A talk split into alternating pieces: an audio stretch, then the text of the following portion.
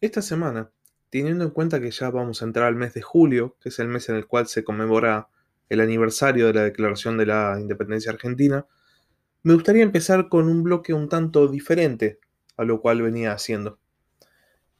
Digo diferente porque me gustaría empezar un bloque específicamente sobre historia argentina, que es algo que me parece que muchas veces nos falta conocer. Y también es diferente porque específicamente va a ser historia argentina del siglo XIX. La idea es hablar un poco sobre mm, no el proceso de formación del país, sino de los actores dentro de este proceso de formación. Específicamente la idea es hablar sobre los caudillos. Y dentro de la gran gama de caudillos, son los caudillos del litoral. Los caudillos del litoral fueron los grandes abanderados del federalismo, lo defendieron literalmente con las armas.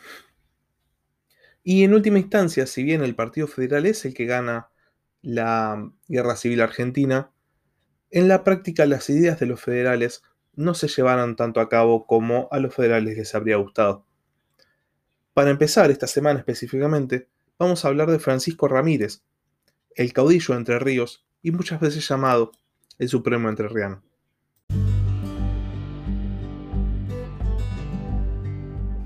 Buenas noches, sean bienvenidos una vez más a la Barba Roja de Barba Roja, un espacio para hablar sobre curiosidades de la historia.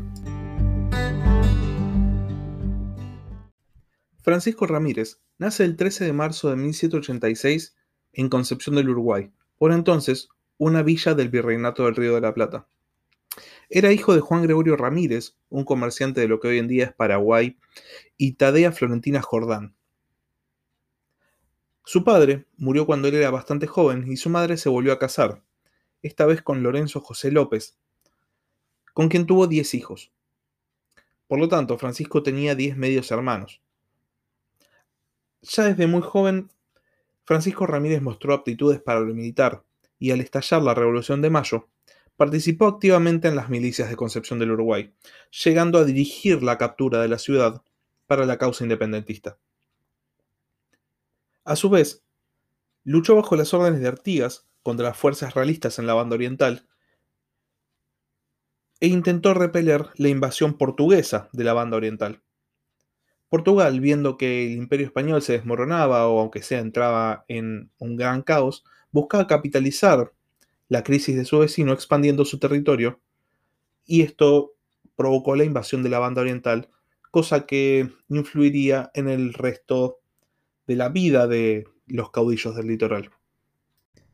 Tenemos que pensar en este primer momento de la historia, no solo de la historia de Francisco Ramírez, sino de la historia argentina, como un momento de profundo caos. Em, ya a partir de los momentos posteriores de la Revolución de Mayo, inclusive dentro de las guerras contra los realistas, el territorio de lo que hoy es Argentina estaba profundamente dividido. Y una de las dos facciones más importantes era la facción artiguista. Artigas, el, podríamos decir, líder del litoral y la banda oriental, tenía subordinados en todas las provincias del litoral, y en el caso de Entre Ríos, el subordinado que tenía era Eusebio Ereñú, quien es bastante famoso por haber sido el vencedor del primer combate de la Guerra Civil Argentina, que fue el combate del Espinillo.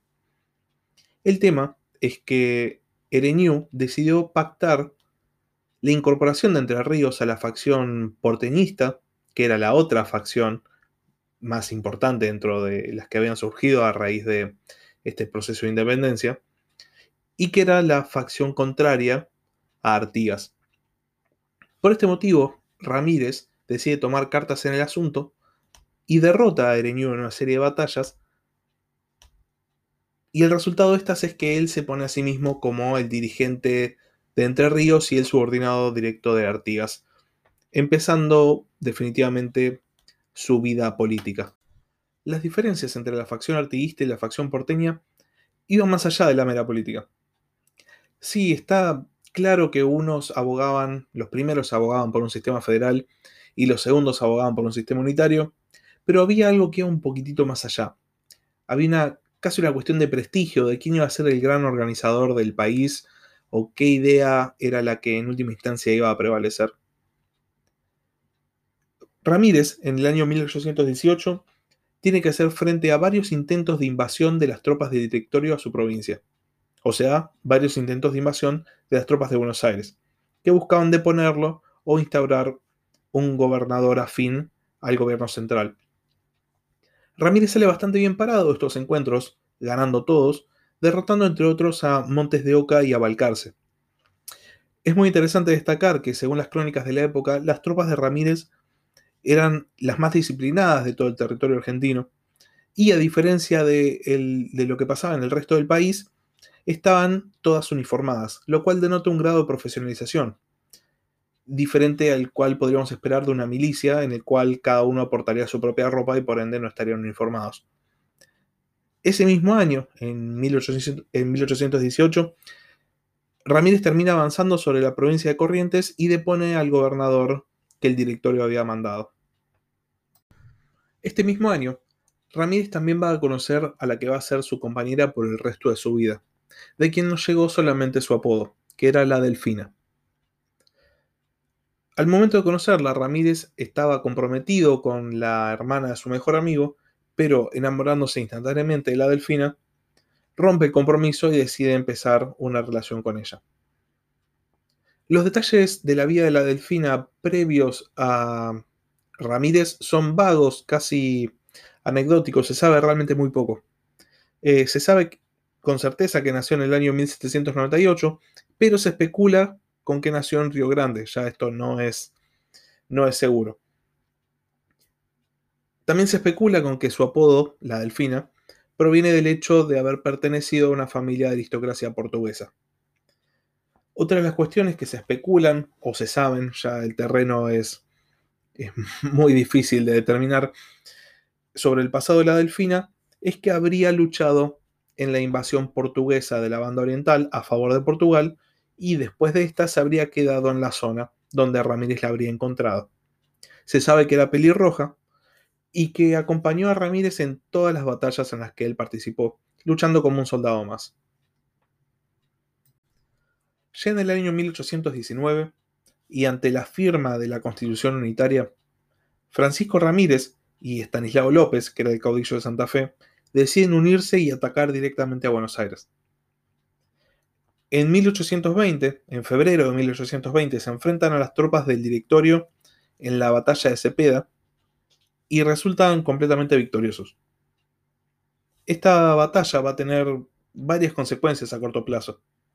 Eh, las principales son, bueno, la disolución de las autoridades nacionales, el directorio y la Asamblea Nacional, el inicio del periodo conocido como la anarquía del año 20 y la firma del Tratado del Pilar, que posiblemente es la consecuencia más importante de esta batalla. Dentro de este tratado podemos encontrar varios puntos, pero los más importantes son que se ratifica la unidad nacional, obviamente bajo un sistema federal, eh, se propone la reunión de las provincias consideradas amistosas en San Lorenzo. Y el punto más importante es que Buenos Aires se compromete a ayudar a Santa Fe y Entre Ríos en caso de guerra con Portugal. ¿Cuál era la cuestión? Esto dejaba fuera de toda, nueva configuración a Artigas. Artigas había perdido recientemente en Tacuarembó y tanto Ramírez como López consideraban que ya no tenía mucha tela más para cortar y que era mejor pactar sin tener en cuenta la banda oriental, porque una guerra ofensiva contra Portugal en este momento habría sido perjudicial. Después de haber sido derrotado en Tacuarembó, Artigas se repliega entre ríos, y esto es visto por Ramírez como, no como una invasión, pero sí como un intento de pasar sobre la autoridad del propio Ramírez, por lo cual decide combatirlo. Ramírez y Artigas se enfrentan en una serie de batallas, eh, y Ramírez sale siempre victorioso, la gran mayoría de las veces victorioso. La primera victoria de mm, Ramírez es en la batalla de las Tunas, que ocurre el 24 de junio de 1820, que como dato de colores literalmente hace 201 años, y lo termina derrotando de manera definitiva el 24 de julio de ese mismo año, forzando a Artigas a huir. Artigas termina refugiando en Paraguay y desaparece de la vida política. Después de derrotar a Artigas, Ramírez ocupa Corrientes y también ocupa el sur de la actual provincia de Misiones. Y ese mismo año va a ser, tal vez, o sea, va a llevar a cabo el hecho por lo cual posiblemente Ramírez es más conocido, que es la fundación de lo que se llamó la República de Entre Ríos.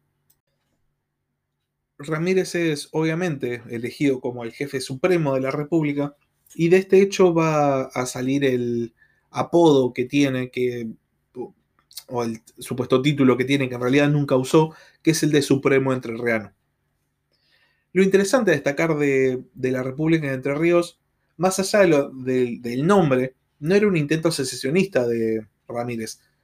Ramírez afirma, y de hecho lo establece en el reglamento constitucional que decreta para, para la República, que la República de Entre Ríos se va a unir al resto de las provincias como una igual, eh, estableciendo que no tenía ni, intenciones de formar su propio país, ni, de secesión, ni tampoco veía a la República de Entre Ríos como algo más de lo que era, dígase, una, una provincia más bajo su mando en este caso. Lo interesante es que eh, dentro de todas las normas que dicta para la República de Entre Ríos, Ramírez dicta la obligatoriedad, por ejemplo, de la mm, educación primaria, cosa que obviamente era algo bastante, podríamos decir, vanguardista para la época. Al mismo tiempo que esto sucedía, literalmente al mismo tiempo, dígase, el mismo día que Francisco Ramírez fue nombrado como jefe supremo de la incipiente República de Entre Ríos, Santa Fe y Buenos Aires firmaron el Tratado de Venegas. El Tratado de Venegas venía corroborar un montón de disposiciones del Tratado del Pilar, estrechaba mucho la amistad entre Santa Fe y Buenos Aires, pero por otro lado dejaba por fuera de esta dinámica de amistad a Entre Ríos y por ende la dejaba sola de cara a la amenaza de Portugal. Recordemos que todo el marco de la Guerra Civil Argentina se da con un enorme imperio al lado, el imperio portugués. Viendo que había ganado mucho poder, mucho territorio, muchas tropas, pero se había quedado básicamente solo, Ramírez decide buscar una nueva amistad y decide aliarse con el dictador de Paraguay, Gaspar Rodríguez de Francia. Francia lo, podríamos decirlo, ignora o no le responde, y por este motivo, obviamente como es toda la dinámica de la guerra civil argentina, Ramírez decide planear una invasión. Para lograr invadir Paraguay de manera efectiva y conquistarla de manera rápida, Ramírez, que sabía que tenía números similares de tropas a los de Francia, decide apelar a la amistad o a la supuesta amistad existente entre Santa Fe y Entre Ríos y pedirle a López que lo asista con cierto número de tropas. Pero López se niega. Y viendo que no tenía los números para lograr una victoria, digamos, eficaz, Ramírez decide no invadir Paraguay y se va con sus tropas al sur. Como evidentemente buscaba a alguien a quien invadir, cuando vio que no podía invadir a Paraguay, decide invadir a Buenos Aires, para lo cual nuevamente pide asistencia a Santa Fe, esta vez no, no en forma de tropas, sino eh, en forma de derecho de paso. Y Santa Fe, una vez más, amparada en este caso por el Tratado de Venegas, se niega por lo cual Ramírez, como podemos presumir que es lógico por esta línea de hechos que estamos tratando acá, decide invadir Santa Fe. Ramírez planea una invasión en dos fases. Primero cruzaría el Paraná él con su caballería y después Mansilla, un subordinado de él, cruzaría con su infantería y completaría la invasión. Ramírez efectivamente cruza el Paraná con su caballería y logra una serie de victorias muy rápidas que terminan por privar a López de cualquier caballería. De hecho, termina quitándole todos sus caballos o todos sus caballos destinados para el uso militar. Y todo habría salido bien si Mansilla cruzaba con su infantería efectivamente y apoyaba al ejército de su líder. Pero a la hora de cruzar el Paraná, Mansilla decide dar la vuelta, traicionar a Ramírez y volverse para Entre Ríos. Francisco Ramírez de repente se encuentra con realmente poca cantidad de tropas en una vasta provincia con una gran cantidad de soldados enemigos. Y a partir de este momento todo va a ser bastante cuesta arriba, por decirlo menos. pese a la mala situación, Ramírez logra ganar algún que otro combate más, siendo el más importante el que ocurre cerca del río Carcarañá, donde derrota al general La Madrid, pero pierde la mitad de sus tropas, por lo cual podríamos considerarlo prácticamente una victoria pírrica. A partir de este momento, y viendo que no, tenía posibilidades de, de concretar la invasión, Ramírez intenta ir rumbo oeste para llegar a la provincia de Córdoba, donde habría encontrado fuerzas aliadas, pero las tropas de López intentan arrinconarlo todo el tiempo, cortándole el paso, intentando poner fin a la invasión. Eventualmente, Ramírez es derrotado el 10 de julio de 1821 por tropas de López en la batalla de Chañar Viejo, pero logra escapar. El tema es que quien no había logrado escapar y había sido capturada era la Delfina. Al darse cuenta, esto lo cuenta Bartolomé Mitre, al darse cuenta de que la delfina había sido capturada, pese a que él había escapado, da media vuelta y carga lanza en mano intentando liberarla. Efectivamente logra liberar a la delfina, pero es alcanzado por un disparo a quemarropa y muere. Su cuerpo es decapitado y su cabeza es mandada a López, quien la manda a embalsamar y la expone en una jaula frente al Cabildo de Santa Fe. Se supone que la motivación de López para exhibir la cabeza era probarle a todo el mundo que el caudillo entrerriano verdaderamente había muerto, porque se presumía que nadie lo iba a creer, porque hasta este momento había sido un destacado militar. Al poco tiempo de la muerte de Ramírez, la República de Entre Ríos es desmantelada y mm, Mansilla, quien había sido el encargado de cruzar el Paraná con la infantería de Ramírez, pero lo había traicionado y había vuelto a Entre Ríos, se declara a sí mismo gobernador de esta provincia. La que logra sobrevivir, logra llegar a Entre Ríos y logra sobrevivir unos años es la Delfina, quien va a vivir 18 años más. En este momento, el último federal de la vieja guardia, digamos, ya con Artigas fuera de la vida política, con Ramírez muerto, va a ser Estanislao López, quien va a quedar como una especie de padrino del federalismo.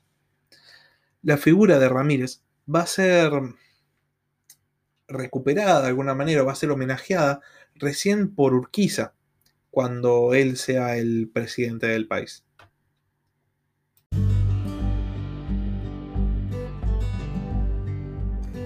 Gracias por escuchar La Barba Roja de Barba Roja. Cualquier duda o consulta, comunícate a la barba roja de barba.